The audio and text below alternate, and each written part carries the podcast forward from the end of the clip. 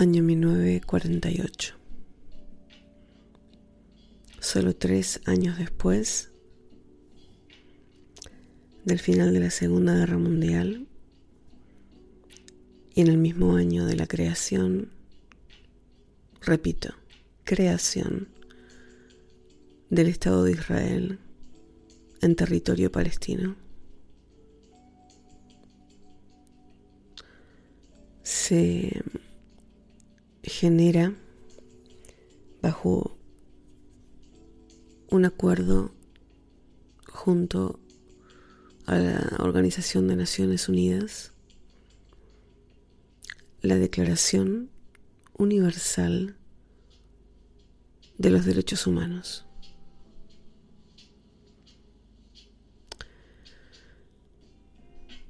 Tengo muchas cosas que decir respecto de esto.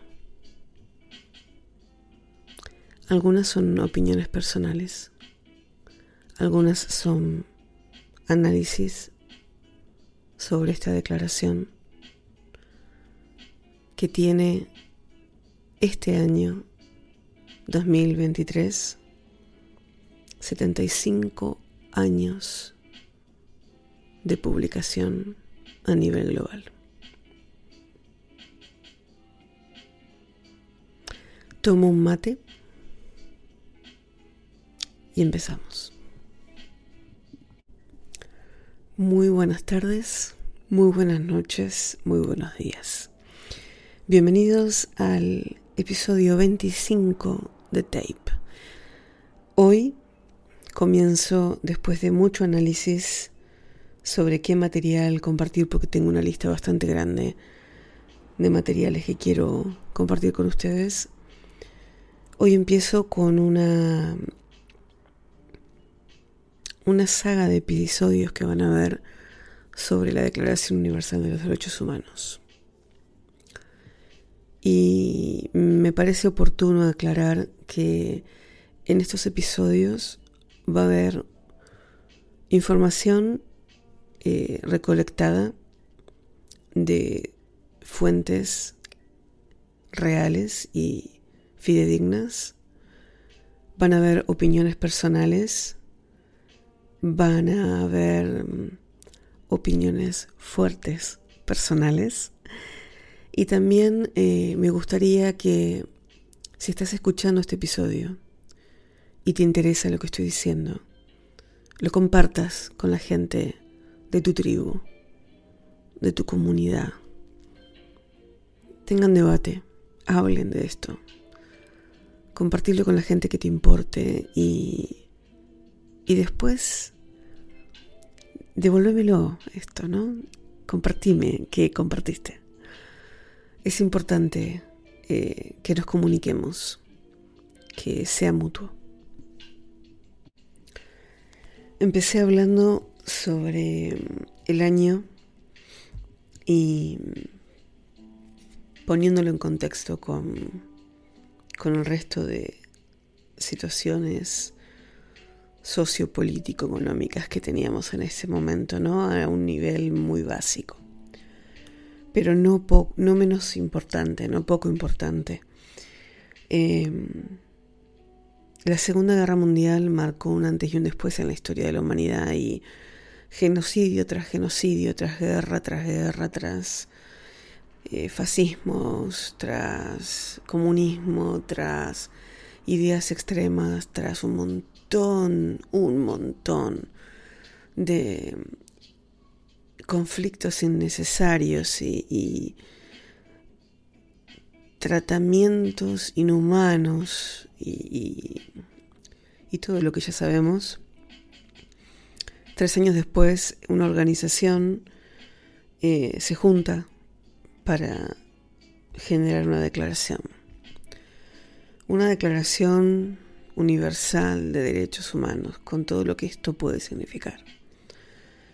Em, y en el mismo año, eh, Naciones Unidas, en diferentes tipos de acuerdos y bajo diferentes tipos de situaciones, no voy a entrar hoy en este episodio, en este tema, pero posiblemente en el futuro sí, se crea el Estado de Israel en el territorio eh, que por derecho es territorio palestino.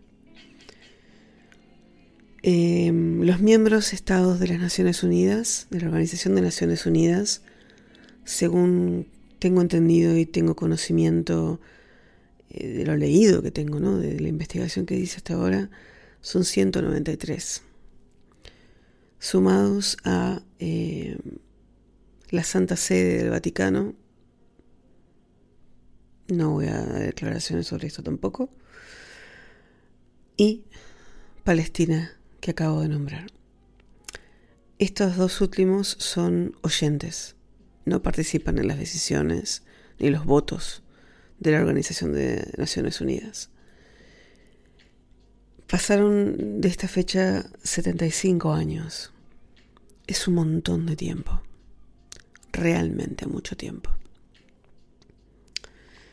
Y cuando leo el nombre de, este documento, Declaración Universal, y a mí se me eriza algo la espalda cuando leo esto. ¿Universal de qué? ¿A qué llamamos universal? a que engloba todo, a que es global, a que correspondería a todo lo que significa nuestro planeta. Bueno, nuestro, al todo lo que significaría el planeta. Y entran un montón de cosas en el medio. Una declaración es de lo, lo declaramos porque es necesario declararlo. Ok significa que hubo que generarlo, que, ya, que no estaba. Y derechos humanos. Significa que mucha gente se tuvo que sentar a hablar de lo que consideraban que era un humano y cuáles deberían ser los derechos por ser un humano. Todo esto que estoy diciendo parece obvio, evidente, y parece que estoy hablando como si fuera idiota.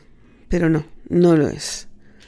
Si nos ponemos a analizarlo, no lo es. Esto se llevó a cabo en la Asamblea General de Naciones Unidas, que después, supongo, se llamó Organización de Naciones Unidas. Y en el documento que está disponible en la página web de Naciones Unidas para descargar, incluso antes del preámbulo, se hace referencia, entre comillas, a una frase, y la voy a decir en este momento. Todos los hombres nacen iguales en dignidad y derechos. Repito, todos los hombres nacen iguales en dignidad y derechos.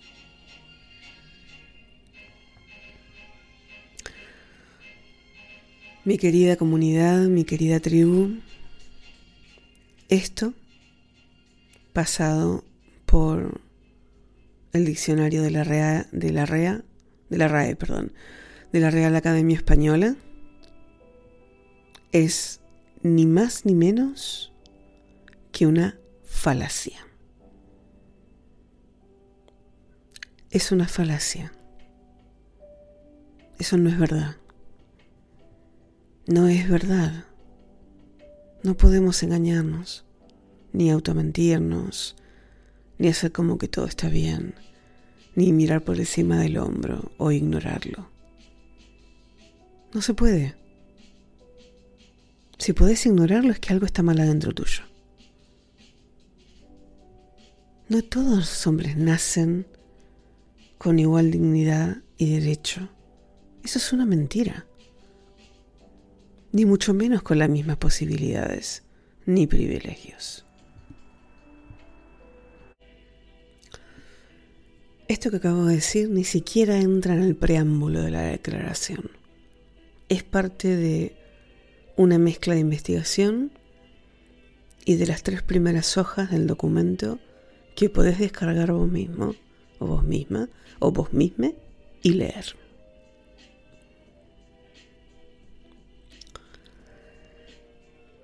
En otra parte de este mismo comienzo, de esta misma introducción, ni siquiera preámbulo o prólogo, dice que la declaración intenta sustentar una vida sin miseria y temor, que es una promesa sustentar, lo dice claramente, ¿eh?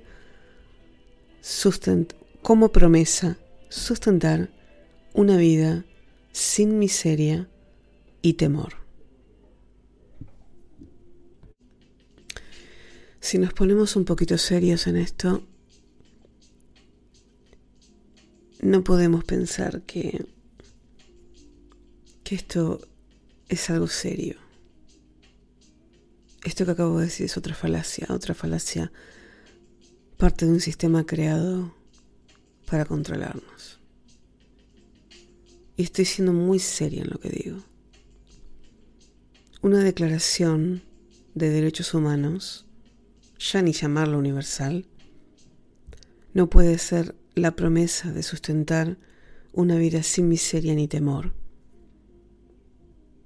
No se pueden hacer promesas a la gente que no se pueden cumplir. Esto carece de, de respeto. No se puede prometer a nadie una vida sin miseria, ni temor cuando se hace desde un lugar en donde uno no tiene control sobre la vida de los otros. Es hermoso poder pensar que existe el sueño y el idealismo de una humanidad unida en paz, en prosperidad, en igualdad de valores, en igualdad de privilegios y en reglas que hagan que nos respetemos todos con todos, todos con todes. Pero esto no es real en el mundo en el que hoy vivimos. Hace un tiempo atrás tuve una conversación con una persona que era contemporánea a mi edad. Estoy en la mitad de los 40 y le decía que cuando yo era chiquita, estaba en los años 80, tocando los 90, pensaba cómo iba a ser mi vida o cómo iba a ser el mundo en realidad cuando llegara a esta edad, a lo que sería aproximadamente la mitad del trayecto de una vida estándar de 80-85 años. Y tenía la imaginación producto de lo que podía percibir en la televisión, en el cine, en la música, en los medios de información y, parte también de mi fantasía, ¿no? Y el mundo que yo imaginaba no era el mundo que soy. Por supuesto que no. Más allá de mi imaginación, la tecnología que yo creí que iba a existir eh, después de 40 años o 35 o 37 no es la que existe hoy. Si esto lo ponemos en escala, estamos hablando de una declaración de derechos que se hizo post o posterior, perdón, a una Segunda Guerra Mundial. Y esto denota una necesidad de exacerbar algo que en ese momento no se tenía, pero que aún hoy 75 años después, sigue sin ser real, sigue sin ser algo palpable, al menos no para más del 70% de la población. Para concluir con este primer episodio, cortito primer episodio sobre lo que van a ser una saga de episodios sobre la Declaración Universal de los Derechos Humanos. Voy a resumir el primer párrafo del preámbulo. Y el primer párrafo del preámbulo dice algo así como, considerando la libertad, la justicia y la paz en el mundo, tienen por base el reconocimiento de la dignidad intrínseca y de los derechos iguales e inalienables de todos los miembros de la familia humana. Wow. Si este, este primer párrafo tuviera un poquito de realidad, un poquito de realidad, ya empezaríamos a caminar de otra forma por la vida. Libertad, justicia y paz. Libertad. Aquí llamamos libertad. En un mundo que todavía le niega el derecho a la educación, a la libertad de expresión, a la libertad de amar y de elegir, a la libertad de educación, a muchísimas personas.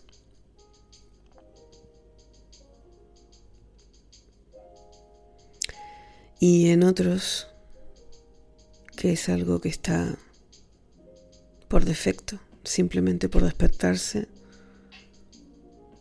no le dan ningún valor porque está ahí, porque es parte de un privilegio que tiene una parte de esta familia humana que otra parte no tiene. Justicia. Aquí llamamos justicia cuando todavía en el mundo hay que hacer marchas para declarar que una mujer debe poder tener derecho a elegir sobre su cuerpo. ¿Cómo podemos llamar justicia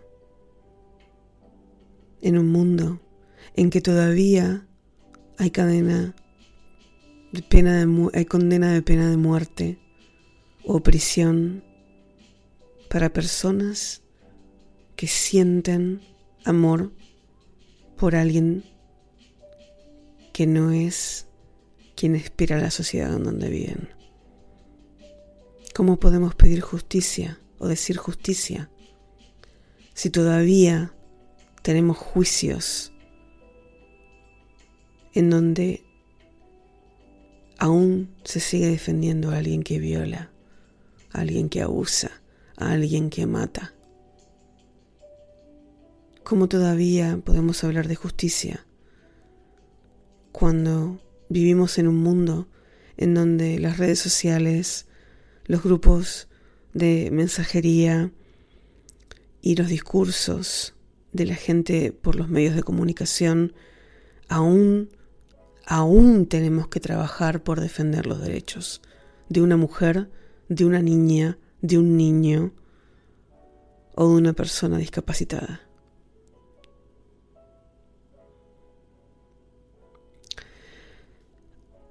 ¿Cómo podemos hablar de paz en un mundo en donde hay países que llevan más de 70 años en guerra.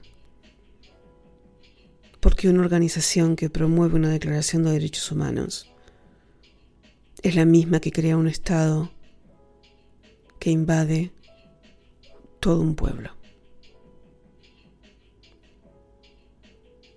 Porque es la misma organización que aún con miles de campañas no logra hacer desaparecer el hambre en el mundo. Cuando sobran toneladas de comida que se convierten en basura en determinados continentes cuando en otros continentes falta. ¿Cómo podemos decir hablar de libertad, paz y justicia cuando se mata a una mujer por no llevar una prenda tradicional correctamente puesta?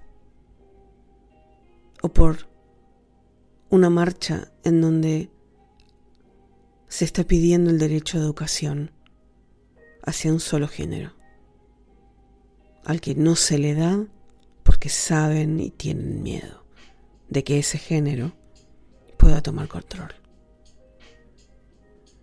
¿Cómo se puede hablar de libertad, justicia y paz cuando hoy, en el siglo XXI, todavía estamos luchando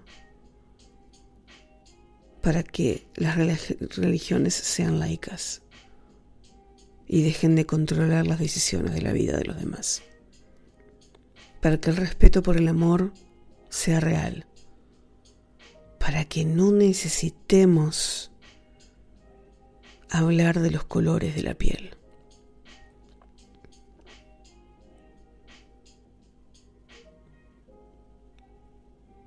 ¿Cómo podemos seguir diciendo que el respeto es respeto cuando ni siquiera sabemos cruzar una calle y no podemos esperar un semáforo en verde peatonal? Cuando todavía consideramos que nuestro derecho siempre es más importante que el derecho del otro.